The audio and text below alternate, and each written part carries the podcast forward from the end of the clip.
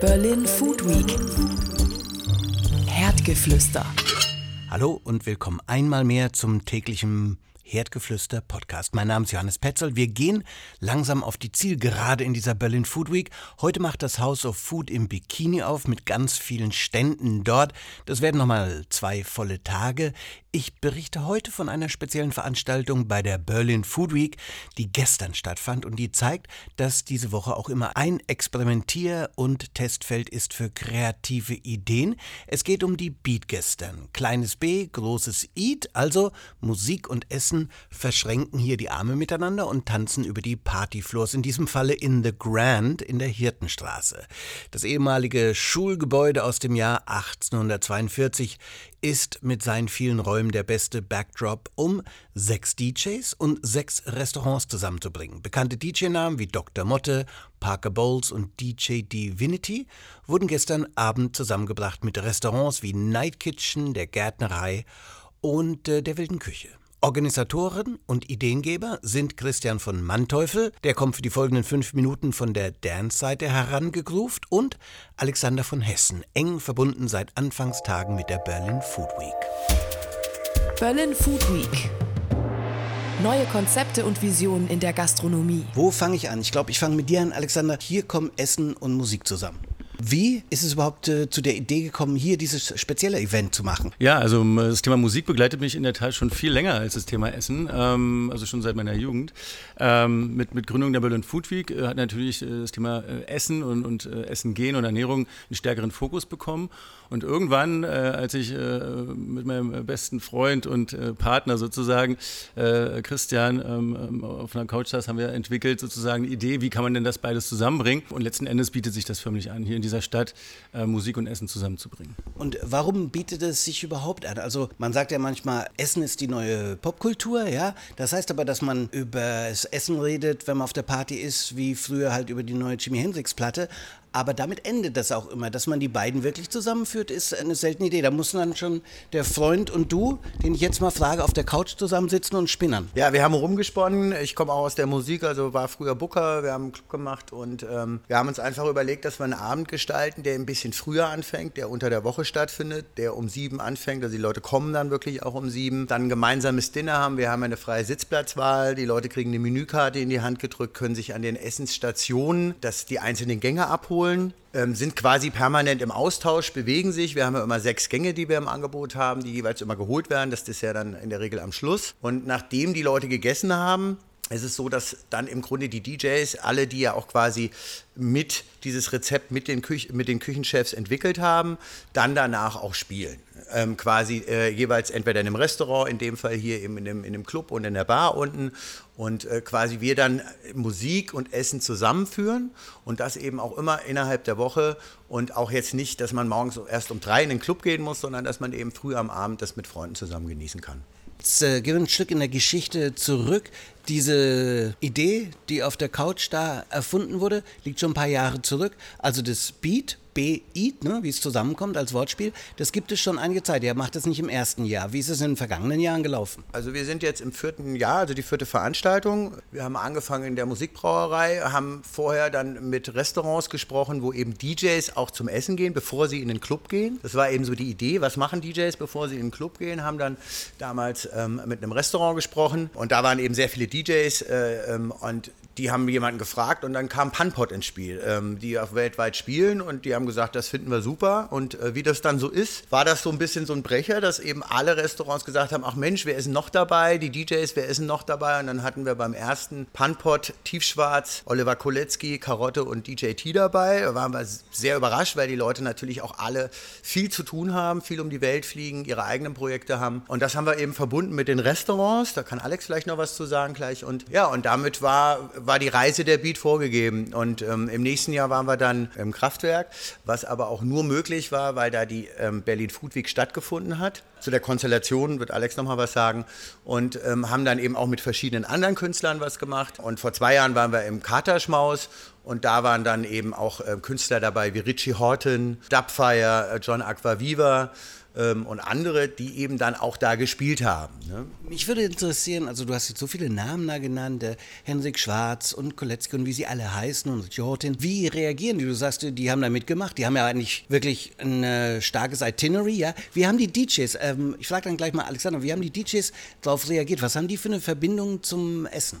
Also was wir merken ist, dass alle beteiligten Künstler, also sowohl die Restaurants als auch die DJs, ähm, sofort verstehen, dass wir das mit Herzblut, Liebe und Emotion machen. Und gerade eben, was ich eben erwähnte, die haben alle wahnsinnig viel zu tun und fliegen um die Welt und die finden einfach die Idee gut, früh zusammenzukommen, gemeinsam zu kochen und äh, einen gemeinsamen Abend zu verbringen. Also wir, wir erfahren eigentlich immer nur positive Resonanz, muss man sagen. Alexander, deine Erfahrung äh, mit dem Zusammenführen von DJs und äh, Küchenchefs? Also was halt viele nicht äh, auf dem Schirm haben, ist ja wirklich, dass gerade die, äh, die DJs, die wir auch bei uns haben, äh, wie Christian schon sagt, viel reisen und gerade die sich sehr bewusst ernähren. Das ist ja eigentlich der, genau der Schlüssel. Die wissen genau, wo sie essen, was sie essen. Viele von denen haben, sind auch selber beteiligt an Gastronomien ähm, oder, oder fliegen auf ähm, irgendwelche Inseln und holen sich Kräuter und machen daraus Öle und so weiter. Also sie sind schon sehr, ähm, sind halt Künstler, die sich aber dann die, mit dem, wenn sie sich mit dem Thema Essen beschäftigen, auch sehr intensiv damit auseinandersetzen. Oder und dann Richie Horton, der halt auf seiner Kurzwahl das Noma äh, hat, wenn er in Kopenhagen ist, geht er da hin und ruft ihn kurz an. Ähm, also da gibt es eine sehr intensive Verbindung. Es sind jetzt nicht die Fire-DJs, die man vielleicht jetzt aus, äh, aus der Stadt, aus dem täglichen Abendbetrieb kennt, sondern das sind wirklich Leute, die auch mit dem Thema Essen äh, sehr kredibil verbunden sind. Berlin Food Week. Herdgeflüster. Kurze Unterbrechung an der Stelle beim Herdgeflüster. Einige der DJ-Namen und Restaurants hört ihr auch gleich im Folgenden nochmal, aber für die Übersicht gebe ich nochmal einige Zusammenstellungen mit den Gerichten, die es gestern zu den Beats auf der Tanzfläche gab. The Grand kamen mit DJ Divinity zusammen mit einer Tranche vom Herford-Rind, geschmorter Möhre und dreierlei Salz. Die Gärtnerei und Kaiser Susai trafen sich zu Dance Beats und Rote Beete in geräucherter Himalaya-Kruste mit Ziegenkäse und Aprikose. Die wilde Küche und Phonic gruften zu veganer Jakobsmuschel mit Trüffel, Erbsenpüree und veganen Speckwürfeln. Bei Dr. Motte und der Night Kitchen gab es schwarzen Pancake, geräucherte Aubergine, Tahini und gegrillten Kalamari Weitere Beispiele für die Schnittstelle von Food und Music in den folgenden zehn Minuten mit Christian von Manteuffel und Alexander von Hessen. Gibt es da auch Einzelbeispiele? Was weiß ich, dass zum Beispiel ein DJ ankommt und sagt, diesen Track habe ich gemacht und da wurde ich von diesem Rotwein inspiriert oder diesen Track habe ich gemacht und da musste ich an ein Gericht denken. Gibt es sowas? Ja. Also äh, vielleicht nicht unbedingt ein Track, aber um jetzt nochmal zum Beispiel Richie Horton speziell zu nennen, der ist 2008 in Tokio gewesen und da hat ein Promoter ihm Sake hingestellt und das fand er so toll, äh, dass er danach eine, eine Partyreihe, die in Ibiza auch sehr erfolgreich war, äh, gegründet hat. Enter Sake nennt die sich und ähm, das ist seine Pension, das ist seine Mission, ähm, weil eben in Japan Sake nicht mehr so eine Beachtung findet, auch gerade von den jungen Leuten und äh, das ist eben immer ein Bestandteil des Abends, ist es auch bei der Beat, ne? dass wir quasi Sake den Leuten auch ein bisschen nahe bringen. Ähm, also würde ich sagen, dass Essen überhaupt generell so ein Lifestyle sich untereinander befruchtet, miteinander befruchtet und eben dann auch ähm, ja, in so einem Kollektiv, was wir ja bilden an so einem Abend, eben auch einen Bestandteil dann darin hat. Rainer Trüby, der zum Beispiel aus dem Freiburgischen kommt, richtig aus Weingegenden, der lässt sich ja dann immer auch mit Wein noch ein bisschen seinen DJ-Abend bezahlen. Der hat dann sogar ein Album rausgebracht mit Winzern zusammen. Also wäre doch eigentlich eine Beat-Compilation-CD irgendwie zusammengestöpselt zwischen Essen, Stöpseln ist das falsche Wort, aber zusammengeführt zwischen Essen und Tracks wäre doch äh, die nächste Idee. Ja, wir haben ehrlich gesagt ganz viele Ideen, weil wir auch mit der Beat natürlich äh, verschiedene Formate, musikalische Formate öffnen wollen. Ist auf jeden Fall eine Idee, ähm, haben wir im Hinterkopf. Ähm, ich glaube, dass sich sehr viele Dinge auf dem Weg, wie wir das machen, gemeinsam natürlich, es geht nie, nie zu zweit nur oder so, dass wir das äh, gemeinsam entwickeln. Das wird sich ergeben, bestimmt. Äh, vielleicht machen wir das irgendwann mal, dass wir eine CD oder, oder dass man das online irgendwo erstehen kann. CDs gibt es ja nicht mehr so richtig in der, in der heutigen Welt. Müssen wir mal schauen. Also Aber also wir finden generell auch, haben wir uns ein bisschen verliebt, äh, auch in diese vier Buchstaben, ne, wo ja eigentlich alles drinsteckt. Ein kleines B und ein großes I. Also mehr kannst du gar nicht in, in, so kurzen, in so kurzen äh, Buchstabenfolgen ausdrücken. Ähm, und deswegen ähm, haben wir schon viele Ideen, wie Christian sagt, und können uns sehr, sehr gut vorstellen, auch in andere Bereiche äh, vorzudringen mit diesem Brand auch letzten Endes. Immer wenn es um, um gute Musik und gutes, gutes Essen geht. Ähm, und wir haben auch für, für das kommende Jahr auch mit dem Thema Beat in, in Berlin auch verschiedene Eventformate, die wir gerade austüfteln, ähm, die sich auch in andere Bereiche von Musik bewegen können. Ähm, ähm sei es eine Klassikvariante ähm, oder eine Rock- und Pop-Variante. Ähm, oder wir machen äh, kulinarisch, öffnen wir uns in Richtung Sternegastronomie oder in einem Barbecue-Market und so weiter. Da gibt es ganz viele Ideen, die werden wir Ende dieses Jahres äh, auch noch vorstellen. Also Beat ist ja entstanden aus der Berlin Food Week, war und ist wieder Teil davon und äh, hat auf jeden Fall schon eine Transzendenz. Es wird weitergehen. Ja, also wir sind äh, in diesem Jahr ähm, äh, inoffizieller Teil der Berlin Food Week. Es ist noch irgendwie eine Art äh, Nebenprojekt sozusagen. Ähm, wir sind in, in der, während der Berlin Food Week äh, gestartet und wurden da auch äh, ähm, sehr gut unterstützt. Andererseits liefern wir natürlich auch guten Content für die Berlin Food Week wiederum. Also das ist eine, ist eine, ist eine, äh, ist eine sehr gute Beziehung miteinander. Und wir sind, wir sind Programmpunkt in dieser Woche. Wir haben uns auch bewusst jetzt in diese Woche gesetzt sozusagen mit dem Eventformat. Ähm, Berlin Food Week ist natürlich ähm, noch ein weiteres, weiteres Baby, was natürlich sehr groß ist. Da bin ich persönlich jetzt operativ nicht mehr so involviert. Da haben wir mit Alexandra und Michael äh, sozusagen eine, eine, super Doppelspitze, die das äh, en Detail wirklich gut ausarbeiten und umsetzen. Von daher kann ich mich da so ein bisschen auf diese Spielfelder begeben und auch äh, abseits der klassischen Teller agieren. Geh nur auf den heutigen Abend. Äh, ich konnte mir das gar nicht ganz ausdrücken. Ich habe es nur einmal, zweimal durchgelesen. Das ist ja der Wahnsinn, wie viel ähm, Details in die verschiedenen Gerichte reingehen, immer dann begleitet von den DJs. Erzähl mal was von diesem Abend. Also wir haben ähm, für diesen Abend das Oberthema äh, Thema der Salty Edition. Ähm, Maßgabe war, dass wir sagen, okay, wir sind hier auch irgendwie in einem, nicht nur in einem Restaurant, sondern das Grand ist auch ein Club. Die Leute sollen auch... Wo man nochmal anführen muss, das Stadtmenü ist The Great Tasty und da klingt sich das ein und da ist ja ein bisschen die Idee, Amerika, Champagner, Hummer, aber vor allem Berlin 20er Jahre. Also das äh, ist etwas, wo ihr euch daran anlehnt. Habe ich das richtig verstanden? Nein, ähm, also das Thema vom Stadtmenü als auch der Berlin Food Week ist komplett äh, autark, äh, genau. Also die Beat hat äh, ihr eigenes äh, Thema sozusagen und das ist in, dem, in diesem Fall wirklich ein sehr salziges Thema.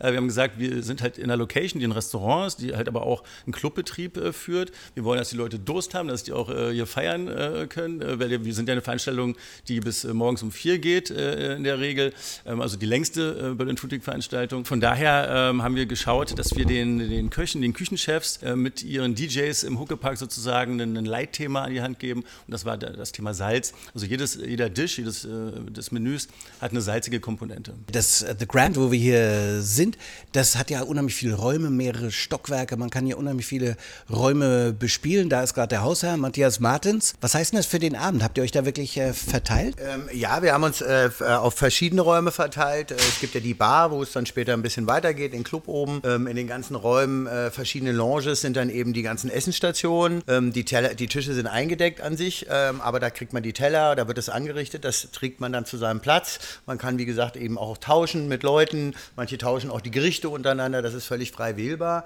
Das passiert dann eigentlich so zwei Stunden lang. Das ist immer ein bisschen Trubel und schön und ein schöner Austausch. Und ähm, dann gehen wir quasi, ähm, so würde ich sagen, ab halb zehn, zehn, ein bisschen mehr in die musikalische Richtung. Also die Musik wird ein bisschen lauter, die DJs fangen an zu spielen und als äh, Besonderheit heute haben wir eben oben ähm, in dem Clubraum ähm, von Kaiser Sossi, einer der DJs, der heute Abend spielt, eine Ausstellung und der hat ganz tolle Künstler, äh, die er selber eben äh, zu Hause auch hängen hat und ähm, eine Galerie dafür gewinnen können, diese, diese Kunststücke hier auszustellen. Und ähm, das ist unter anderem Original Banksys. Das sind Plattencover, die er mal designt hat. Dieser berühmte Affe mit den hängenden Armen, die haben wir oben hängen, also wirklich Originale. Wir haben von Goen verschiedene Motive oben. Wir haben äh, von Otto Schade, ähm, der jetzt beim Festival of Lights ganz viele äh, Gebäude äh, bestrahlt hat mit seinen Motiven, haben wir eben Sachen oben. Die kann man auch eventuell ähm, erwerben, wenn man das möchte. Da kann man heute Abend eben mit dem Markus auch persönlich drüber sprechen und dem Galeristen. Und da freuen wir uns sehr, weil wir eben mit der Beat sehr offen sind, was alles angeht. Und da daher wir eben auch dieses Kunstthema ähm, oder auch vielleicht Performance-Thema, Tanzen und so weiter da total sehen. Also es ist ja offen. Das ist alles ist eingeladen, daran teilzuhaben und teilzunehmen. Und da freuen wir uns sehr, dass das geklappt hat. Äh, ja, du hast ja die ähm, DJs genannt. Äh, fallen euch auch die Restaurants oder Köche ein, äh, die hier heute Abend mit vertreten sind?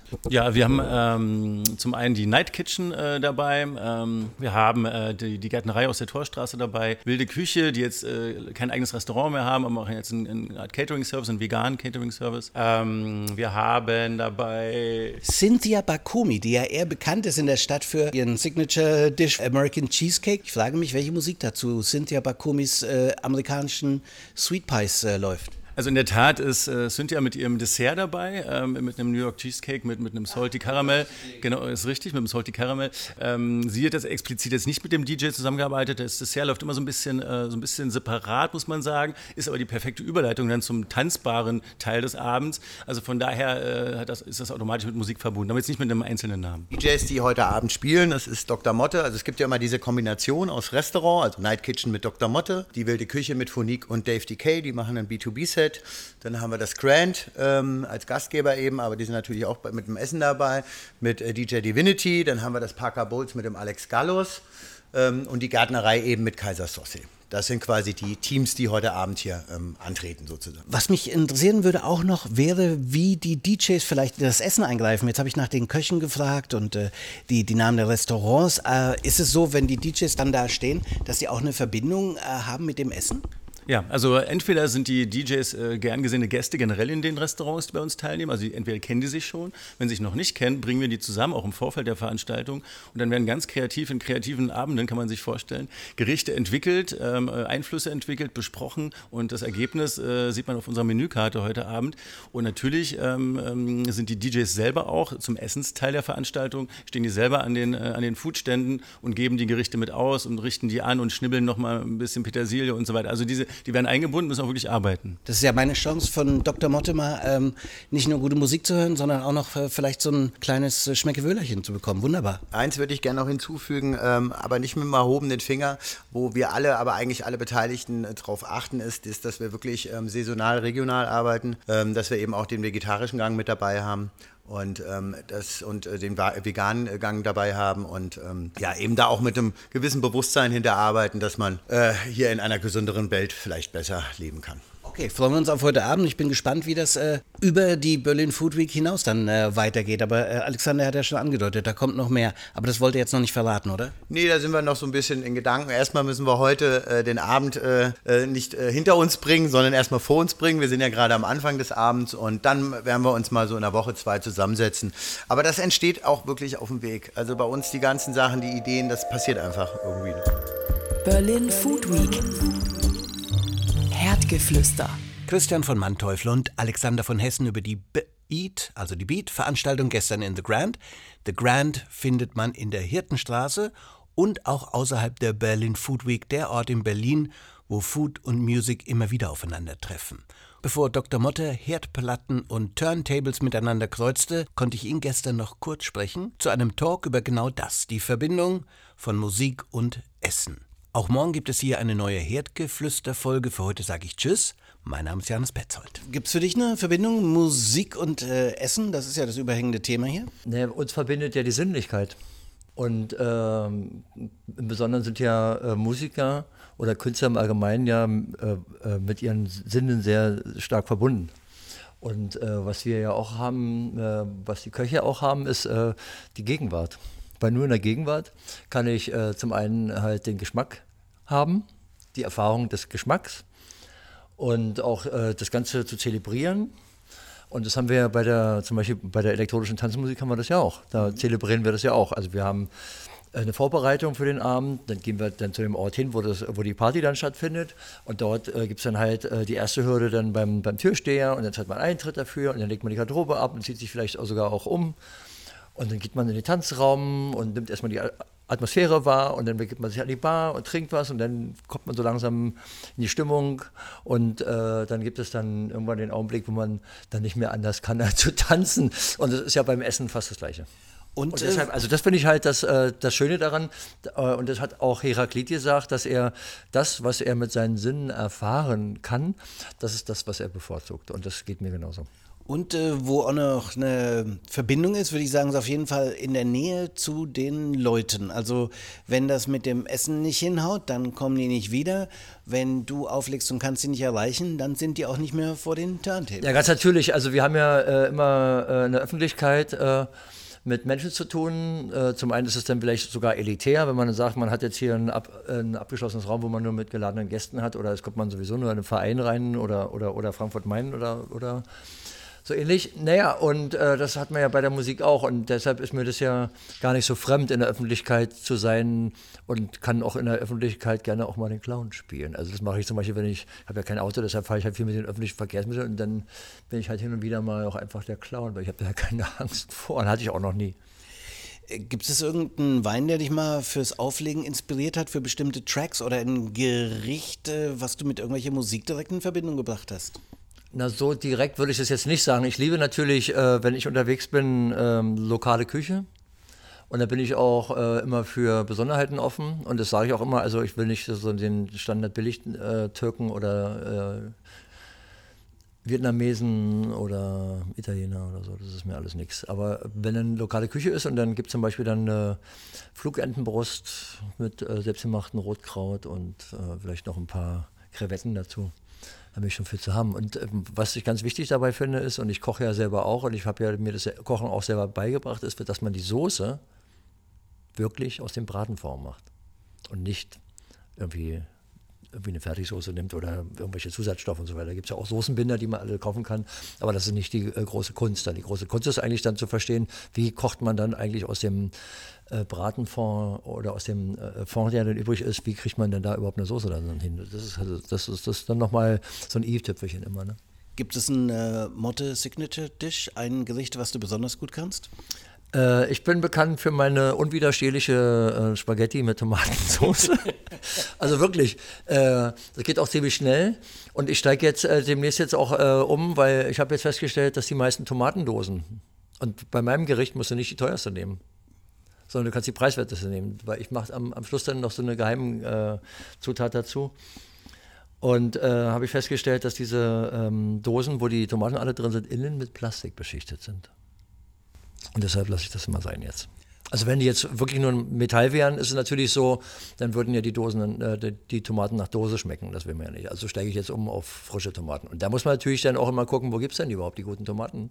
Und die sind ja dann auch alle eingepackt in Plastik, das will ich auch nicht mehr. Gibt es eigentlich Essregeln, bevor du auflegst? Viel essen, äh, wenig essen? Also, also bei mir ist es so, ich möchte gerne äh, lange vorher gegessen haben, weil ich will nicht mit schweren, vollen Magen irgendwie dann äh, dastehen, weil ich mich eigentlich überhaupt gar nicht spüren.